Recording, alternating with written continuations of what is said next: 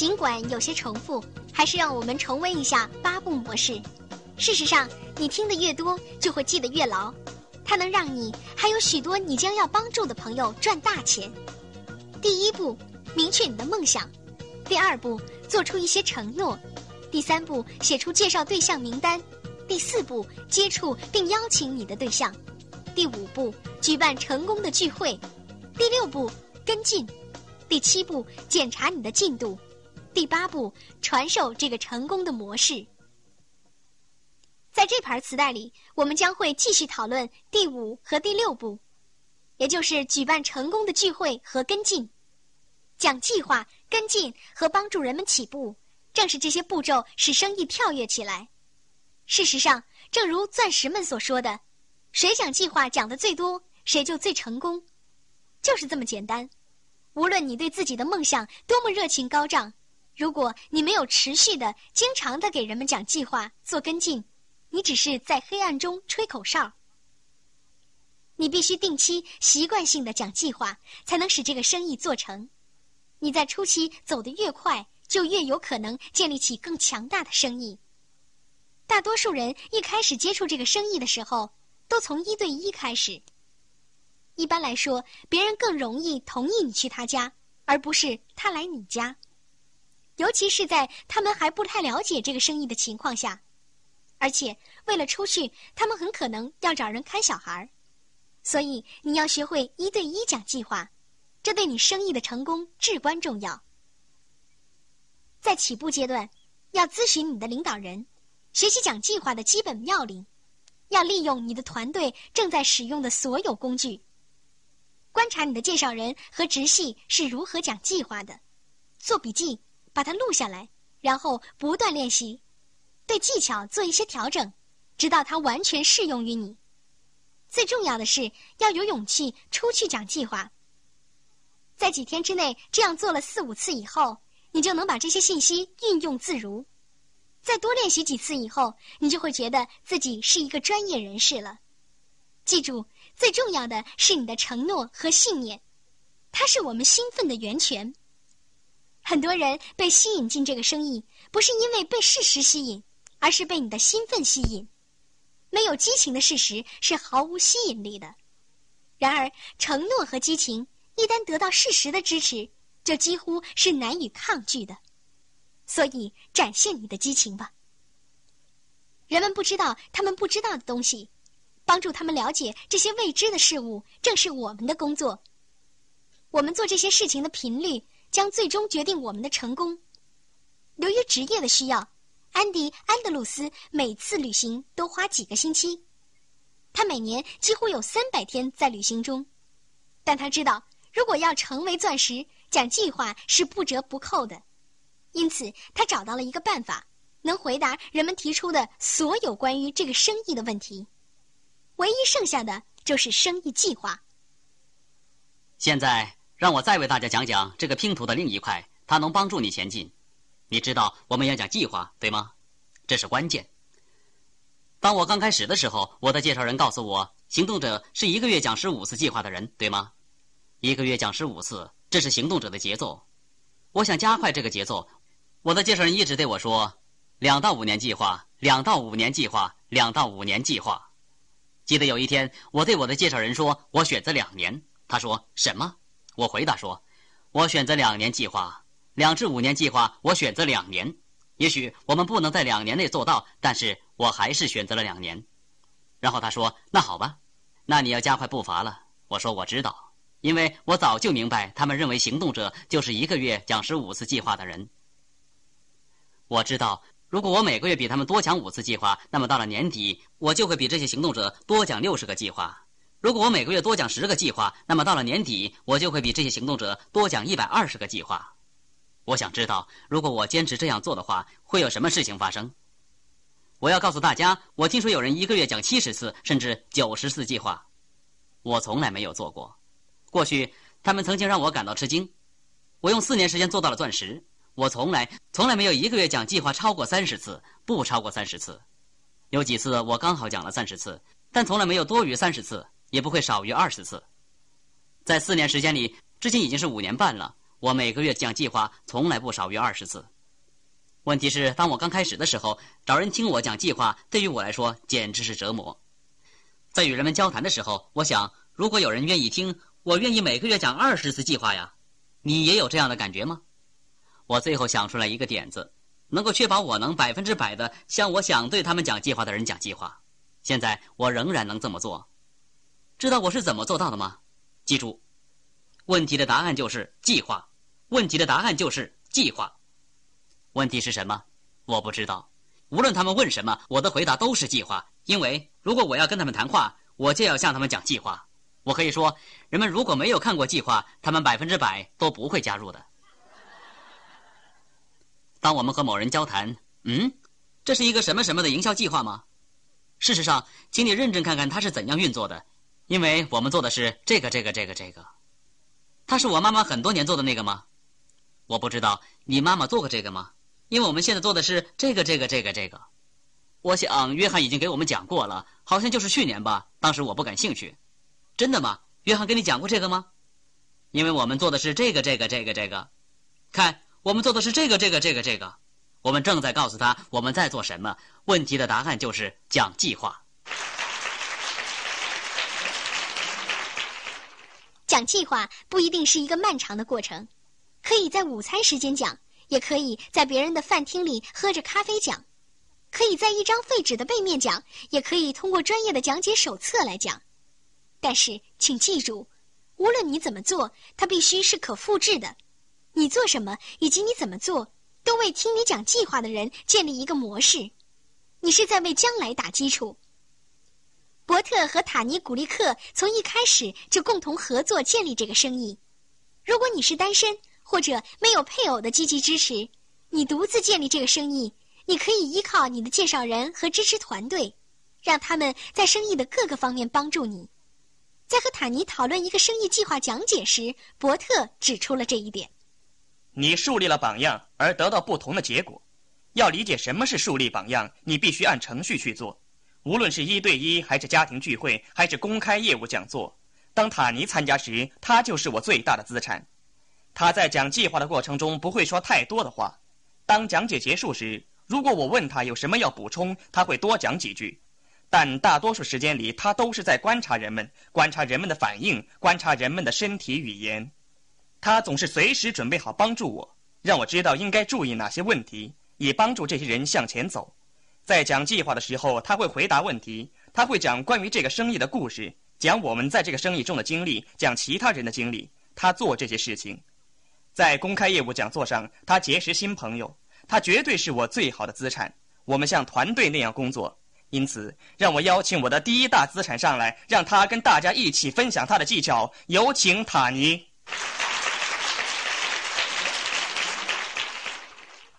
今天我们来的目的是要与大家分享怎样举行聚会，怎样介绍别人。当我们走出去介绍别人的时候，应该怎样做？首先，我想向你们解释的是，无论是在酒店里的公开业务讲座，还是在家庭聚会。或是在某个人家里的一对一讲解。当我走进房间里的时候，我要表现友好，我要表现出既文静又外向，我要表现出平易近人，没有威胁，尤其是对于房间里的其他女士，我要自己容易被他们接受。我希望他们看到我会说：“啊，他就是我想认识的人。”最能收到这些效果的就是微笑。如果我脸上有微笑。我就跟他们整天交往的其他人不一样，这使人感到愉快，或者我们只是互相认识而已。所以我开始打开了一扇门，和房间里的其他人建立关系和友谊。如果是一对一，我们就会坐下来跟这对夫妇谈话。一对一的情况是不一样的。伯特讲话时，我不会随便插嘴。如果只有我们两对夫妇，他们会觉得我这样做很奇怪。如果是家庭聚会，一旦聚会开始后，我就不说话了，我什么都不说。但我对伯特讲的话总是表现得很有兴趣。我要看上去觉得伯特讲的笑话很有趣。其实他们不知道，那个笑话我已经听过上千次了。我要让他们感觉到，我和他们一样，都是第一次听这个笑话。这是非常重要的，因为他们在看着你，整个房间里的人都在观察你的反应，因为他们能感觉到，如果你对他说的话不兴奋、不感兴趣，那他们为什么要兴奋、要感兴趣呢？当我们跟他们做一对一讲解、聊天、互相了解时，我会问他们的梦想。如果他们说他们希望在生命中能够拥有某些东西，我会接着问一些具体问题。对他们本身和他们想要的东西，我会表现得很感兴趣。当聚会开始，伯特开始讲计划的时候，我会注意观察大家的身体语言，我会观察他们对什么内容有反应。讲完计划以后，伯特会对我说：“坦尼，你有什么要补充的吗？你觉得我说漏了什么吗？”他这样问我的时候，我发现有对夫妇在他讲计划时对某些问题有反应。可能是身体语言的积极反应，也可能是消极反应。有时候我不一定能看出来，到底他们对伯特的讲解是兴奋还是消极的反应。但我知道这些部分需要再强调一次。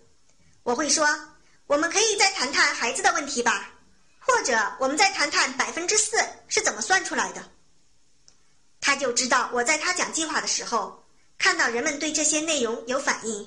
然后他就能更好的强调那一部分，并且讲得更详细。他讲完之后有一段休息时间，这时我就会开始问他们问题，以便帮助我自己了解他们的反应。这样我就能确定他们听了伯特讲的话有没有积极的反应。如果有，我可以再加强这种效果。如果他们有反对意见，我会帮助他们克服这些反对意见。因此，我会很仔细地观察人们的反应。我会注意观察我周围的人，在家庭聚会里，伯特和我通常会把最兴奋的听众挑出来。我知道这对夫妇是他要努力的对象，我就找另一对兴奋的夫妇，我会和他们交谈。当伯特忙着与一对夫妇交谈，我也在忙着跟另一对夫妇谈话。我和伯特会问同样的问题，使他们兴奋起来，想进一步了解这个生意，并让他们带一些资料回家看。我会告诉他们。伯特会给你们第一晚套装，里面有你们想要了解的信息。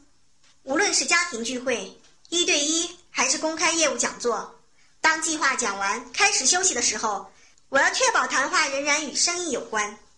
尤其是在一对一或家庭聚会上，我们讲完计划之后，女士们可能会对这个生意非常积极、非常兴奋，我们应该只谈生意，他们会聊其他事情，例如工作啦。孩子啦，忘记洗衣服了等等，而我要确保他们仍然记得讨论的主题。因此，在休息时间里，我会继续谈我们的生意，谈这个生意的优点等等。我告诉他们一些事情。当我第一次看到这个计划时，我真不知道自己是怎么想的。我忘了自己究竟有没有这样的那样的强烈的反应。因此，当我们开始第一次聚会时，还有，当我们第一次去我们的新生意伙伴家里参加他们的家庭聚会时，我并没有太多建立这个生意的经历可说，我也没有足够的自信心水平，令自己觉得自己懂得足够多的东西，让别人重视我的想法。我学会的是，不必做这个生意很长时间，才能得到很多的经验来作为和人们谈话的材料。我可以利用磁带来增强自己的力量。我不一定要把我自己的经历说出来，有时候我可以说：现在我正在听一对夫妇的演讲，他们在这个生意里非常成功。我今天正在听他们的磁带，他们的话真的让我很兴奋，让我知道我们将会在这个生意中得到什么。用这个方法，我让他们看到做这个生意有多大的好处。如果他们要问问题，我会回答这些问题。以前。我最大的恐惧就是他们有问题，而我不能解答。后来我发现了一个秘密，就是磁带的力量。让我兴奋的是，我们第一次参加家庭聚会时，在休息的时候，有人问我一个问题，我马上就回答了。我那天下午听的磁带里刚好说到这个问题。当我用磁带的原话来回答问题时，我真的觉得自己显得那么专业、那么正经、那么知识渊博的样子，而实际上。我只是在脑子里把录音回放一次，我想太棒了，我的回答真聪明，我竟然知道这个问题的答案，这真是难以相信。天哪，也许我们可以成为直系，这太棒了！我并不那么聪明，但我可以从磁带中学到知识，用来与人们交谈。因此，如果你在与人们交谈的时候有点害怕，你听的磁带越多，就会获得越多的力量，就会越有自信。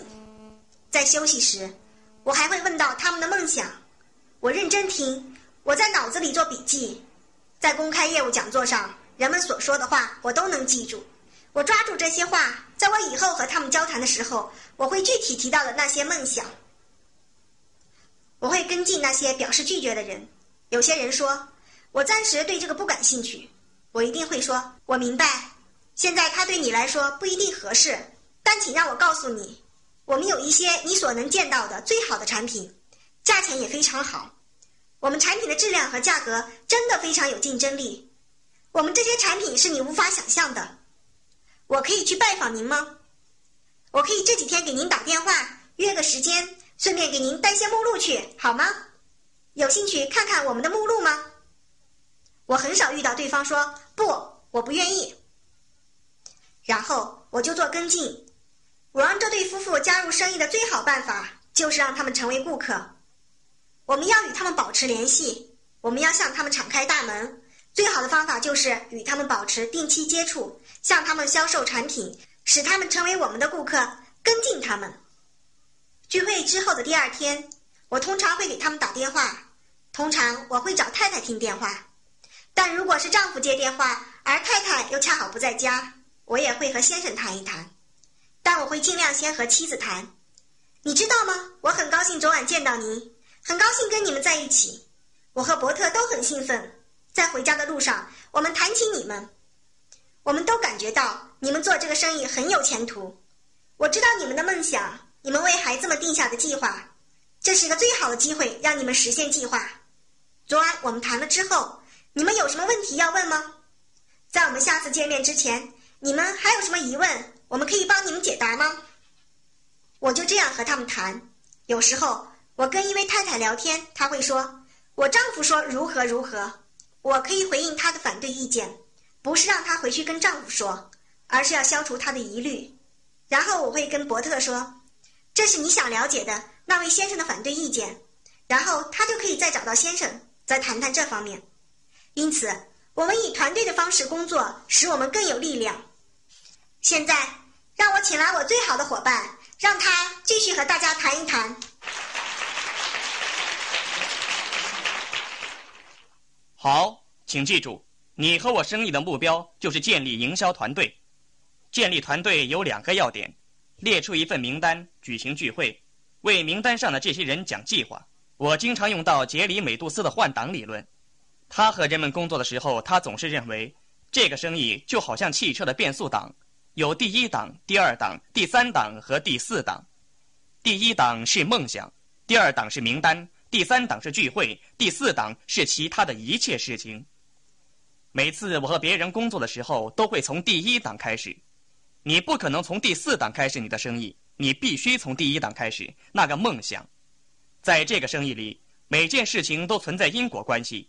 如果你要这个梦想，你就必须做这个。